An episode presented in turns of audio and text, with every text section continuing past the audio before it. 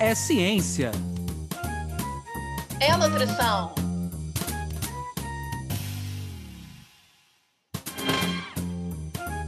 É nutrição É ciência. Ciência da nutrição. Sejam todos bem-vindos pela ciência.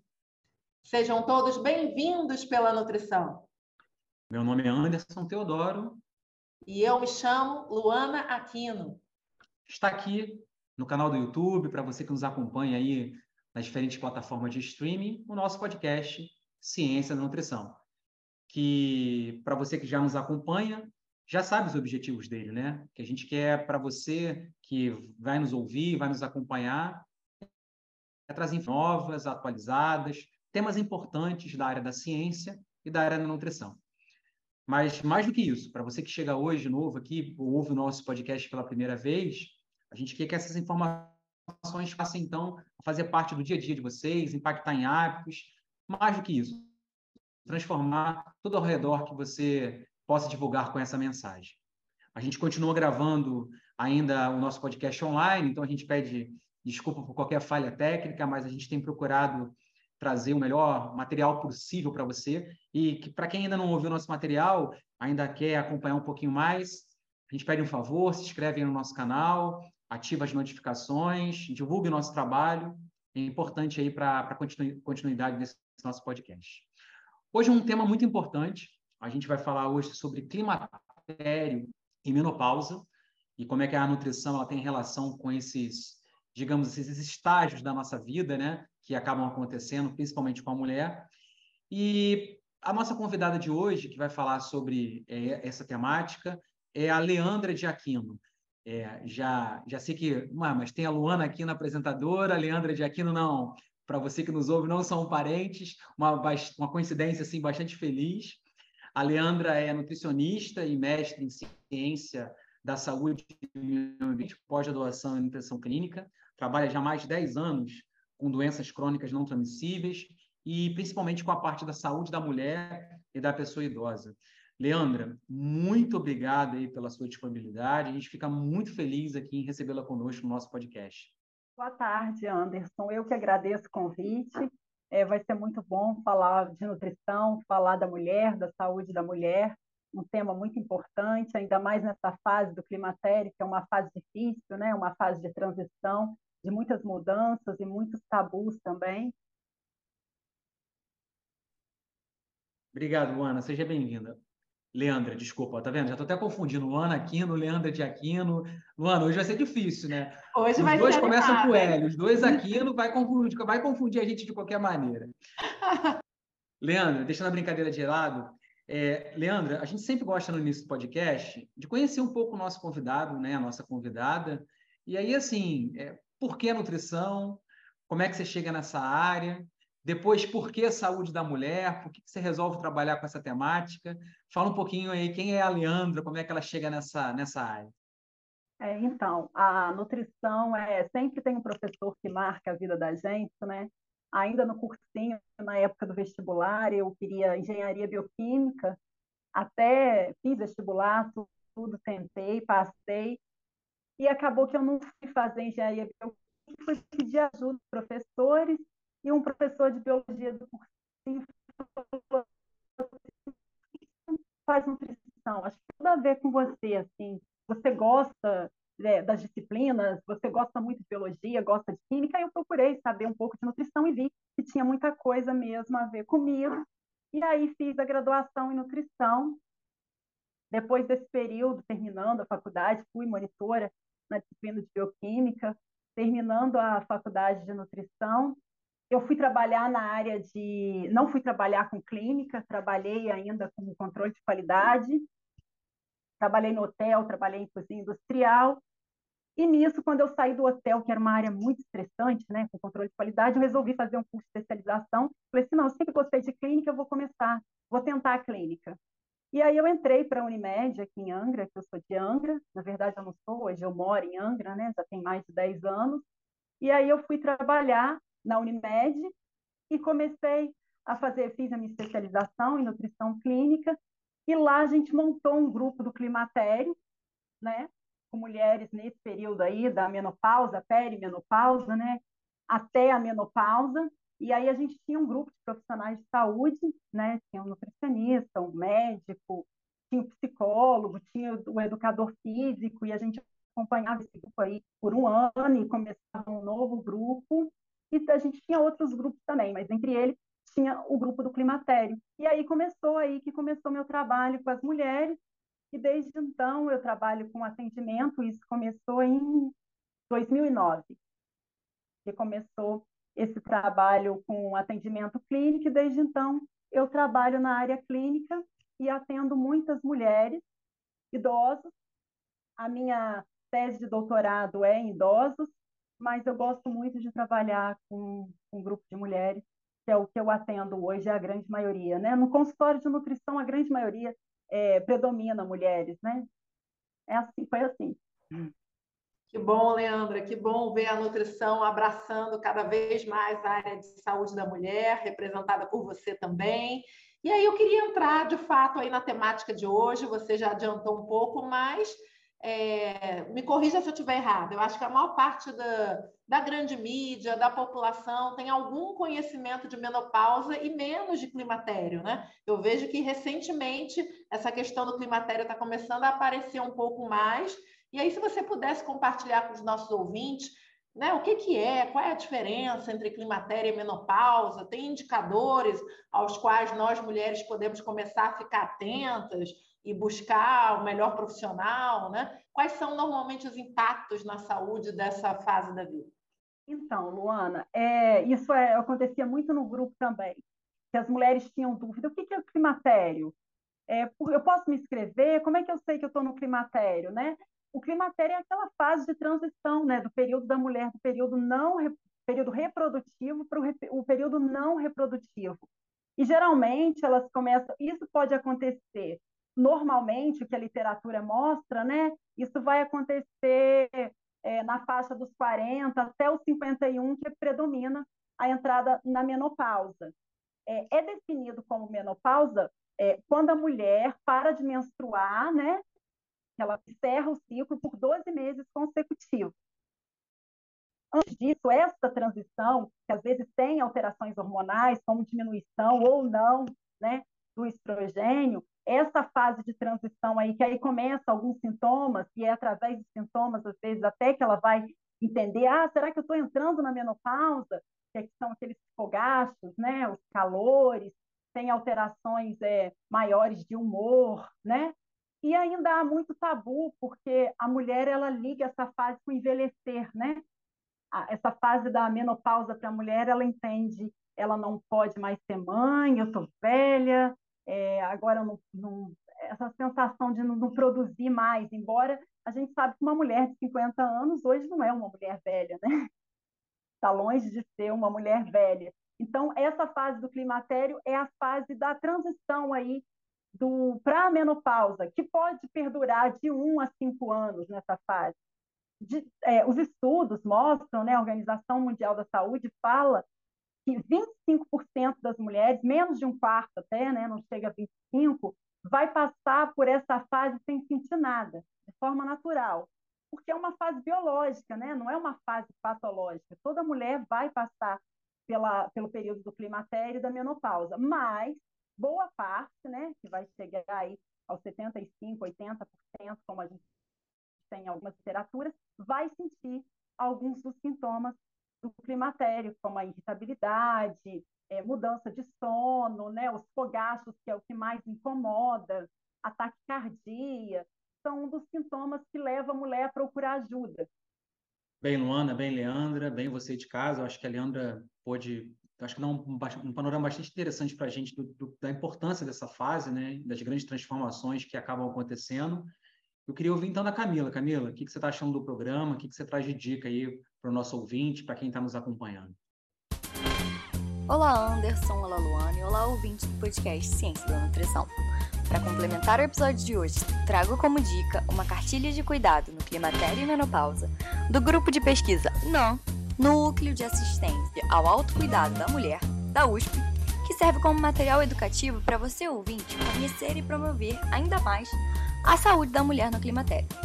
Para conferir, basta acessar o nosso site www.cienciadanutrição.com.br, tudo junto e sem acento.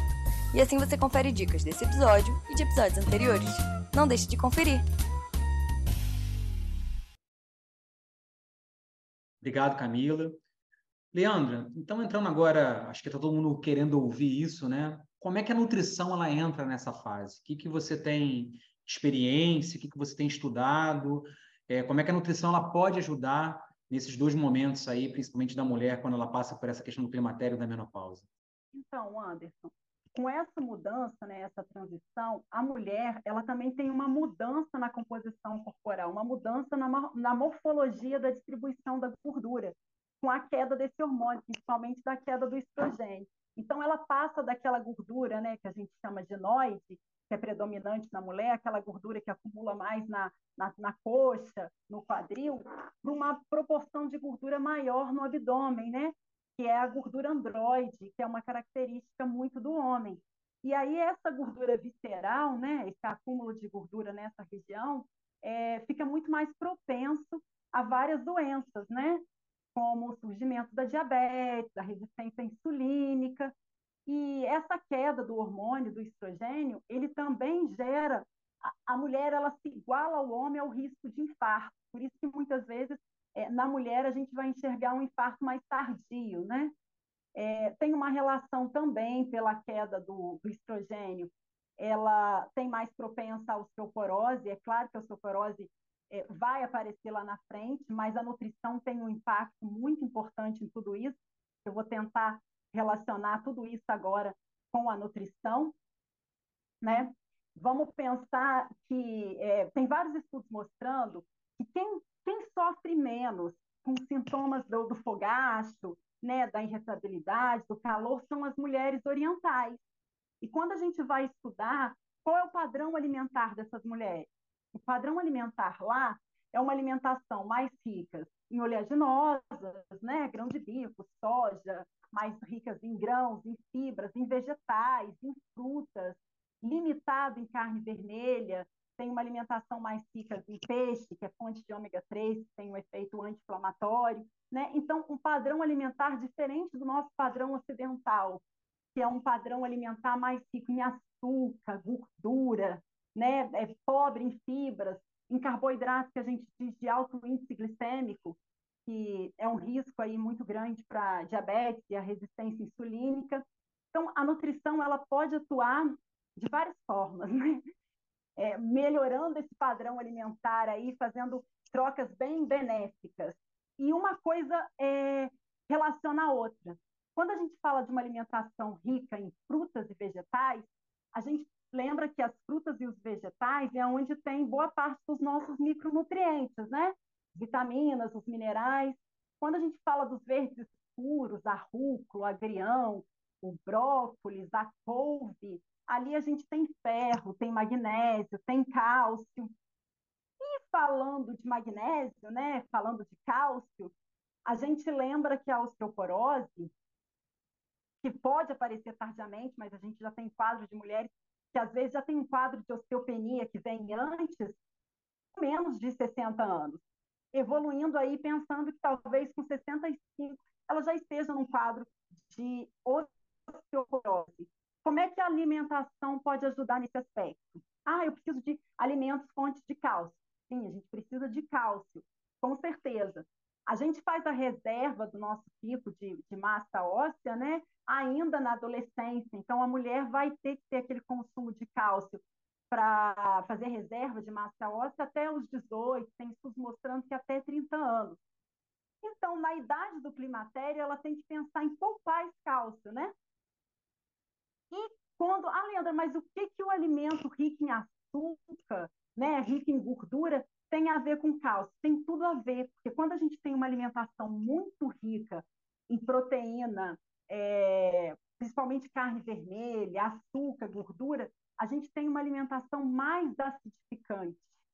Essa alimentação acidificante, eu vou tentar explicar de uma maneira é, bem simples, eu acho que assim todo mundo, mesmo quem não seja da área, vai entender que eu gosto de falar isso muito para os meus pacientes. O nosso sangue, ele tem um pH que tem que manter aquele controle ali. E a gente tem uma mudança muito pouca de pH, mas tem quando a gente tem uma alimentação muito acidificante. Então, uma alimentação muito rica em carne vermelha, açúcar, gordura, alimentos industrializados. Além mas você disse que esse pH ele tem que manter o controle. Tem. E um dos tampões para manter o controle, ele vai tirando carbonato de cálcio, cálcio do nosso osso, para manter esse pH. Então, tá vendo que eu já estou roubando cálcio do meu osso? Então, uma outra, mane... uma outra coisa que a gente perde muito é uma alimentação muito rica em sódio, né?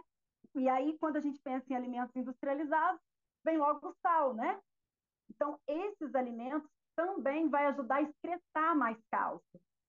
Então, a gente tem que fazer o contrário, a gente tem que ter uma alimentação predominante em frutas e vegetais. Então, eu preciso da proteína, que vai ser muito importante para minha massa muscular, mas eu preciso combinar a proteína com as frutas e os vegetais. E quanto mais eu variar essas frutas e vegetais, mais nutrientes diferentes eu estou colocando ali. E como eu falei para vocês que quando eu falo de osteoporose, é, de manter a massa óssea, eu não posso falar só do cálcio, eu também preciso falar do magnésio. Também tem seu papel. E aonde eu encontro o magnésio? O magnésio, na minha opinião, ainda é um mineral muito negligenciado. E se a gente for ver a última pesquisa de orçamento familiar que foi feito, mais da metade das mulheres tem deficiência de magnésio, porque não consegue fechar. Mas por que não consegue fechar? Porque as principais fontes de magnésio estão nos verdes escuros, nas frutas oleaginosas, na nozes, na amêndoa. A gente também encontra uma quantidade bem considerável no cacau. Pessoas comem chocolate com açúcar, né? Mas o cacau, ele não é posto na nossa alimentação, mas deveria, porque tem uma grande fonte de magnésio. E fica bem gostoso batido com leite e aveia, porque a banana bem docinha, você não vai sentir o amargo do cacau, né? Então tá aí uma fonte de magnésio importante para a gente inserir além dos verdes escuros que deveriam estar presentes diariamente na nossa refeição, que também, além de fontes de cálcio, e fontes de ferro e fontes de magnésio, ainda tem um outro mineral que também é importante para a massa óssea, que é a vitamina K. Então, quando a gente fala de preservar essa massa óssea, a gente tem que lembrar do cálcio, do magnésio, da vitamina K e também da vitamina D, que também hoje é muito falada, né, da deficiência da vitamina D. Então, é, o sol é a melhor maneira, a exposição ao sol, mas a gente tem a preocupação com câncer de pele também. Então, é, no consultório, eu observo muito isso, se a paciente tem o, o hábito ou não de tomar sol, a gente, eu peço para dosar a vitamina D. Se estiver abaixo, a, a própria Sociedade Brasileira de Diabetes, ela orienta que a vitamina D não fique abaixo de 30, e muitas vezes eu pego mulheres com a vitamina D 10, 17, muito abaixo do valor ideal. Ah, Leandra, e aí como é que a gente corrige? A gente corrige suplementando, que nessa hora a gente precisa suplementar a vitamina D, sim. É, eu falei um pouquinho da, da questão da osteoporose, mas esse não é o único problema da mulher na menopausa, né? Como eu falei para vocês, é muito comum essa gordura central, né? Hoje a gente fala muito do overfat. Tem um artigo super, super interessante que mostra que a população mundial, é, mais de 76% está relacionada ao overfat, que é o excesso de gordura, especialmente gordura localizada na região do abdômen. Quando a gente fala dessa gordura localizada na região do abdômen, eu não estou falando só de mulheres com IMC de sobrepeso, não. Tem muitas mulheres com IMC normal, né? Eutróficas, está dentro do peso, mas tem uma gordura muito acumulada na região abdominal, que está muito relacionada a esse hábito ruim, o consumo excessivo de açúcar, refrigerante, que também são os alimentos acidificantes. Então, olha aí o prejuízo da alimentação rica, que é o hábito alimentar que a gente chama de dieta ocidental, né? E isso são alimentos extremamente bem mais calóricos do que os alimentos das orientais, né? A fruta tem muito menos caloria, é, os vegetais têm muito menos calorias. Então, é, o que a gente precisa fazer é melhorar essa, esse padrão alimentar, né? escolher melhor a matriz alimentar, tentar ir mais para a linha natural. A gente tem o guia da população brasileira, não sei, é, hoje ele foi muito elogiado no mundo todo, e ele é super simples, porque ele fala que a gente precisa de comida de verdade, né? A gente precisa de alimentos naturais. Então, vamos tentar fazer trocas mais saudáveis, que não necessariamente são mais caras.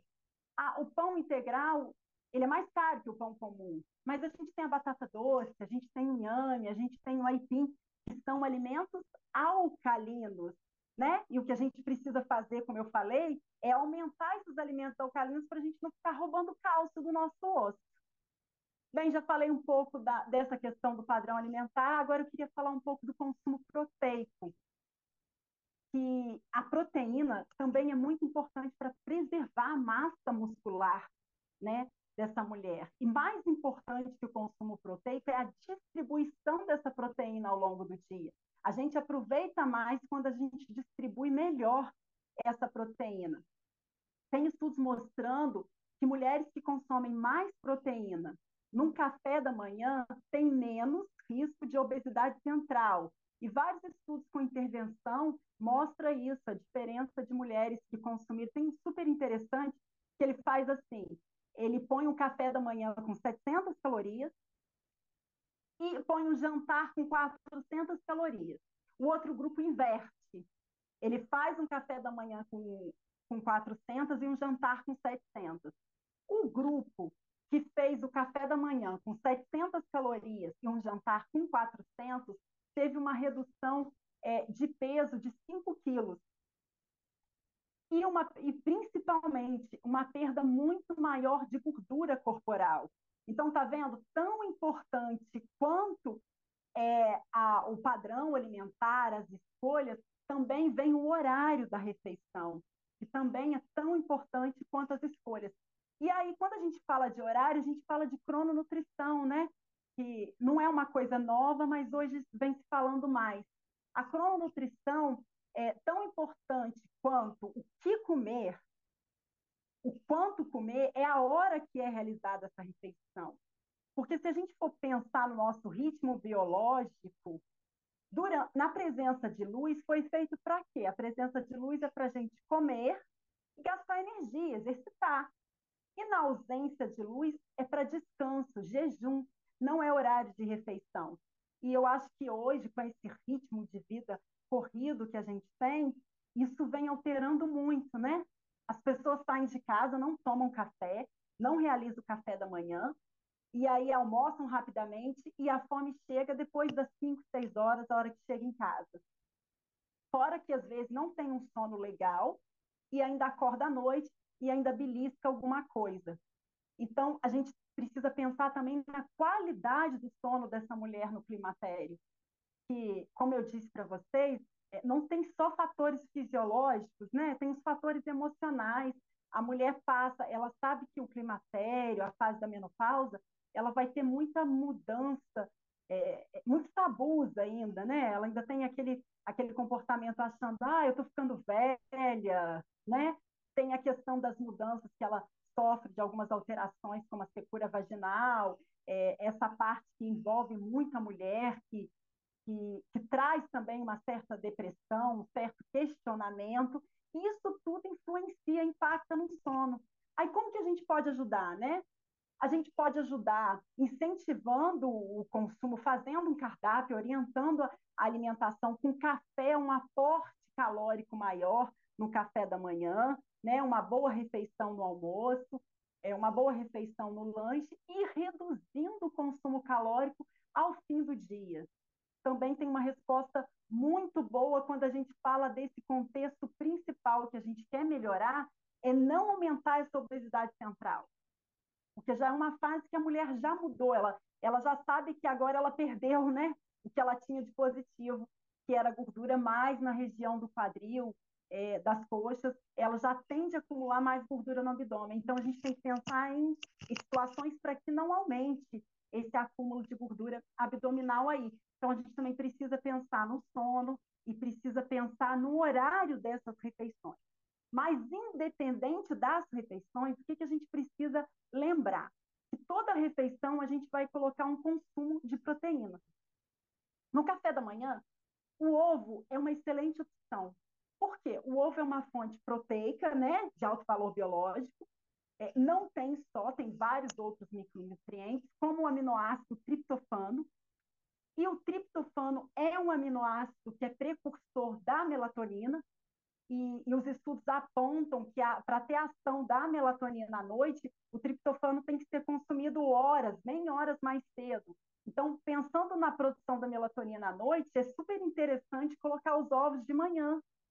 Ah, Leandra, mas o, o ovo é proteína. Você disse que a, a proteína é acidificante.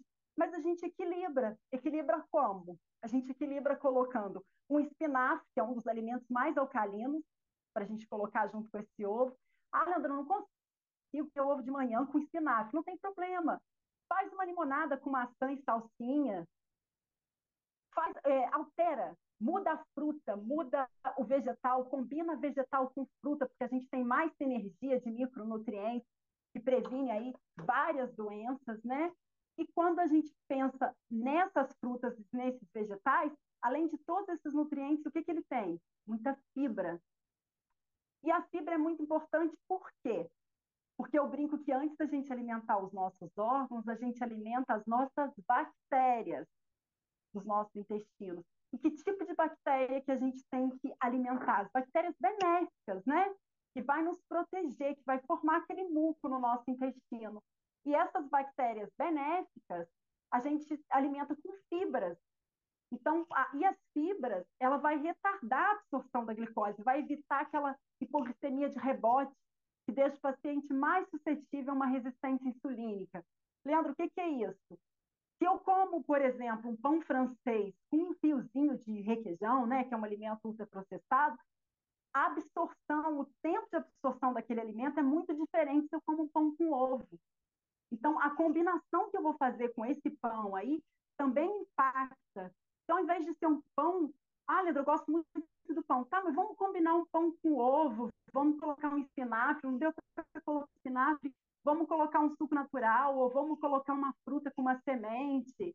São sugestões que dá para inserir e que não é tão difícil assim, né? E que vai impactar de forma muito positiva na nossa rotina. Leandra, muito bom ver o teu domínio, né? E quanto você nos amplia aquelas possibilidades do dia a dia, aquele, aquela mesmice, né? E não é tão difícil, nem muito menos caro, essas questões que você está aqui sugerindo e colocando para a gente. Muito bom. Não vou confidenciar idades por aqui, mas para quem aí faz as contas, estou chegando, estou chegando e vou chegar melhor embasada com esse episódio de hoje, né? E por falar nisso, Leandro, eu queria aproveitar da tua experiência é, e saber o seguinte, né? O que você está acompanhando dessa área de saúde da mulher, climatério, menopausa e evoluções das pesquisas científicas, eu queria muito que você partilhasse com a gente, é, assim, com é, você. E eu admiro muito esse foco que você deu da saúde da mulher integrativa, quantas questões importantes você foi falando, mas também queria ter noção do que, que andou evoluindo ou não em termos de evidências científicas para a questão de, enfim, né, de manejo hormonal, dessas questões é, de pegada mais natural. Eu lembro de um passado de, de alguns programas com grande alcance de mídia falando de soja, é, e algumas questões de fogaço e evitar certos alimentos. Então, eu queria muito aproveitar teu, tua experiência prática de atendimento. O que, que você percebe de mitos? Assim, a mulherada chega no consultório achando que é para ir por aqui, mas os artigos, os consensos estão mostrando o contrário. Então, é, essa parte que você levantou é, é super interessante, né? É, eu falo que não tem um alimento mágico, né? Elas querem sempre um suplemento mágico, um alimento mágico, né? tem várias questões assim, a gente tem vários alimentos aí que têm uma ação muito boa, mas o contexto de hábito de vida saudável é o que funciona, né?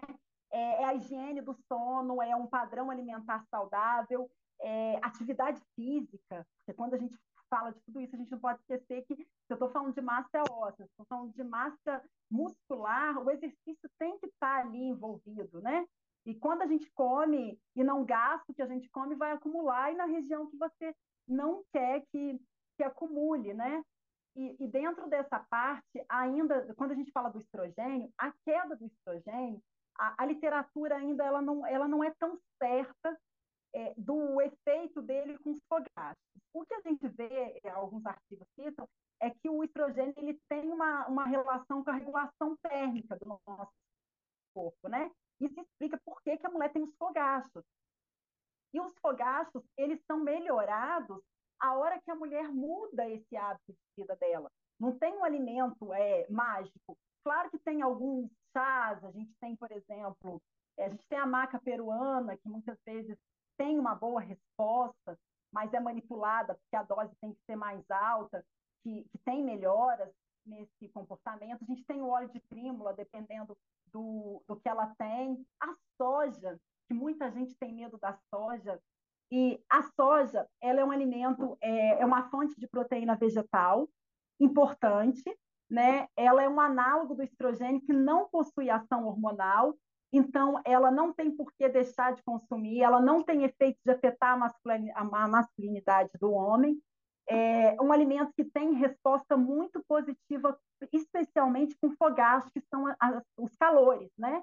Inclusive, Muitas vezes eu até suplemento a isoflavona. A gente tem um, um super interessante da Sanavita, né, que é o laboratório da Unicamp, que eu utilizo e eu tenho uma ótima resposta com os meus pacientes quando eu suplemento essa isoflavona da soja. Sim, mas isso precisa ser visto no conceito, no consultório. Ninguém vai comprar sem uma orientação de nutricionista ou de um médico. Mas a soja é o alimento, sim, por conta dos fitoestrogênios, mais indicado para diminuir os fogastos. Mas não adianta nada também consumir a soja e ter um padrão alimentar ruim. O que mostra os, as melhoras dos sintomas ou a ausência do climatério na mulher é, com a dieta mediterrânea é justamente o contexto. É esse padrão saudável, rico em proteína, como iogurte, né, com menos gordura, eles optam sempre por uma refeição com menos teor de gordura, uma alimentação rica em vegetais, em oleaginosas, ômega 3 também, que tem um efeito anti-inflamatório muito positivo, e aqui no Brasil a gente tem a sardinha, né, que é a menos contaminada com metais pesados, então vale a pena inserir a sardinha, ainda que seja enlatada, a enlatada é processada, não é um ultraprocessado, porque a gente encontra a sardinha, só a sardinha, óleo e sal, que não é aquela sardinha com molho de pomarola, que aí sim é, já tem mais aditivos e conservantes. Então, vale a pena inserir a sardinha aí é, no cardápio, pelo menos uma, duas vezes na semana. Bem, Leandro, a gente sempre pede que quem vem aqui nos visitar é, escolha uma imagem né, que ilustre um pouquinho a, o seu trabalho, a área da ciência da nutrição.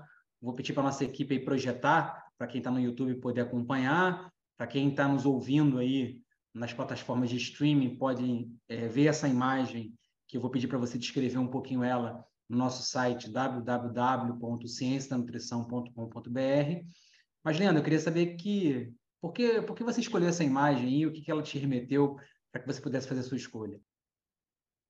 É, então, a escolha dessa imagem foi justamente porque quando a gente pensa nos fitoquímicos, né, os compostos bioativos, Hoje a gente tem mais de 7 mil fitoquímicos sendo estudado aí, com efeito muito, com ações anti-inflamatória, antioxidante, melhora do quadro de diabetes, melhora de doença cardiovascular, e, e há muito que ser explorado ainda na nutrição esses fitoquímicos aí. Os fitoquímicos, diferente das vitaminas e os minerais, eles não são considerados nutrientes, eles são nu não nutrientes encontrados nos alimentos que tem um efeito benéfico à saúde. E aí eu posso dar vários exemplos aí, como a curcumina, o curcuminoide presente no açafrão, né?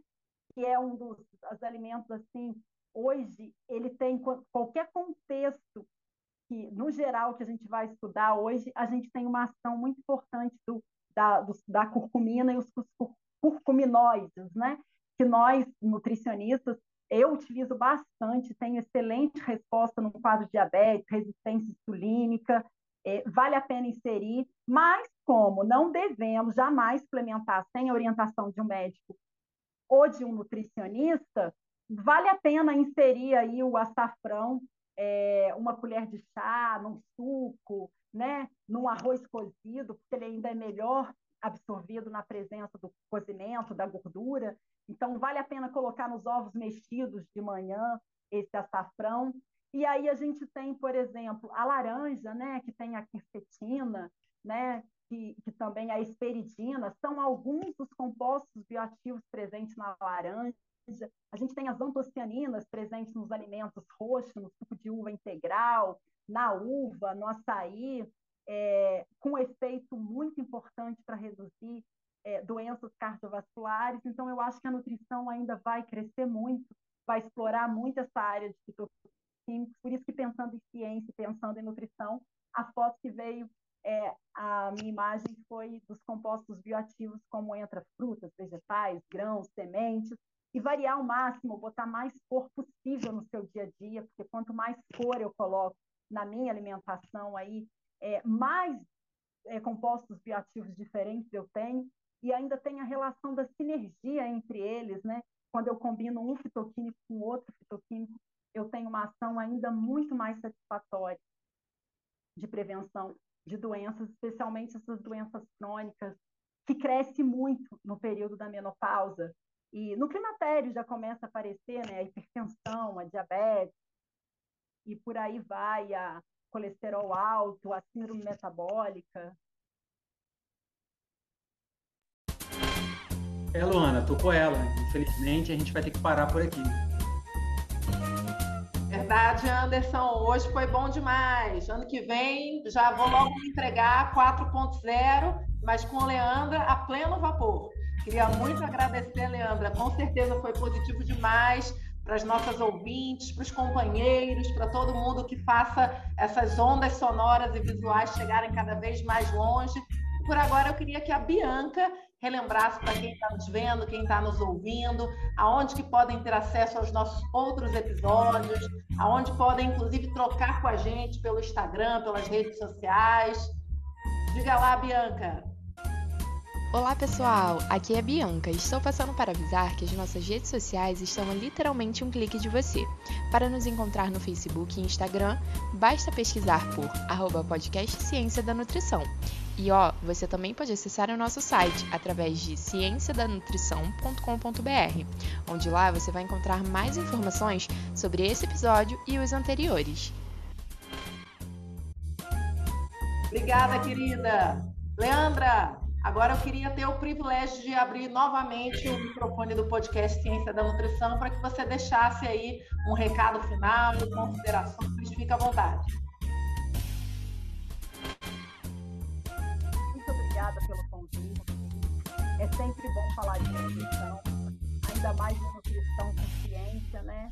Porque hoje a nutrição, hoje tem muita, muita blogueira, muita gente falando do alimento sem afinco, sem conhecimento. Então, procurar uma nutrição, mas uma nutrição com ciência de verdade. E lembrando que quando a gente fala de, de ciência, a gente fala de nutrição, é o caminho das pedras se é se está tão fácil assim, não acredite que não, não tem ainda uma fórmula mágica que resolva com um único alimento, com um único suplemento. É, é a sinergia, a combinação de tudo isso, né? Alimentação, exercício e sono. Obrigada, Leandra de Aquino. Obrigada, Luana Aquino, né? Não podia deixar de fazer essa piadinha agora no final, né? E obrigado a você de casa que também ficou nos acompanhando ou aonde você estiver ouvindo o nosso programa. Se você chegou até aqui, a gente pede que você se inscreva no canal, é, ative as notificações, ajude a divulgar o nosso trabalho. É, hoje eu acho que a Leandro trouxe para a gente uma mensagem muito importante que a nossa vida ela passa por transformações, muitas das vezes até transformações que vão mexer com a nossa saúde. E a nutrição está aí para te auxiliar. Assim como a nutrição também pode promover essas mudanças de hábitos, o nosso podcast está aqui também para contribuir com essa mudança que a gente espera que comece a partir de agora na vida de quem está nos acompanhando. Obrigado a você que é, já vem acompanhando o nosso trabalho, continue divulgando aí toda, toda essa área do podcast Ciência da Nutrição para quem ainda não, não nos acompanha. Estamos aqui esperando você novamente no próximo episódio. Podcast Ciência da Nutrição.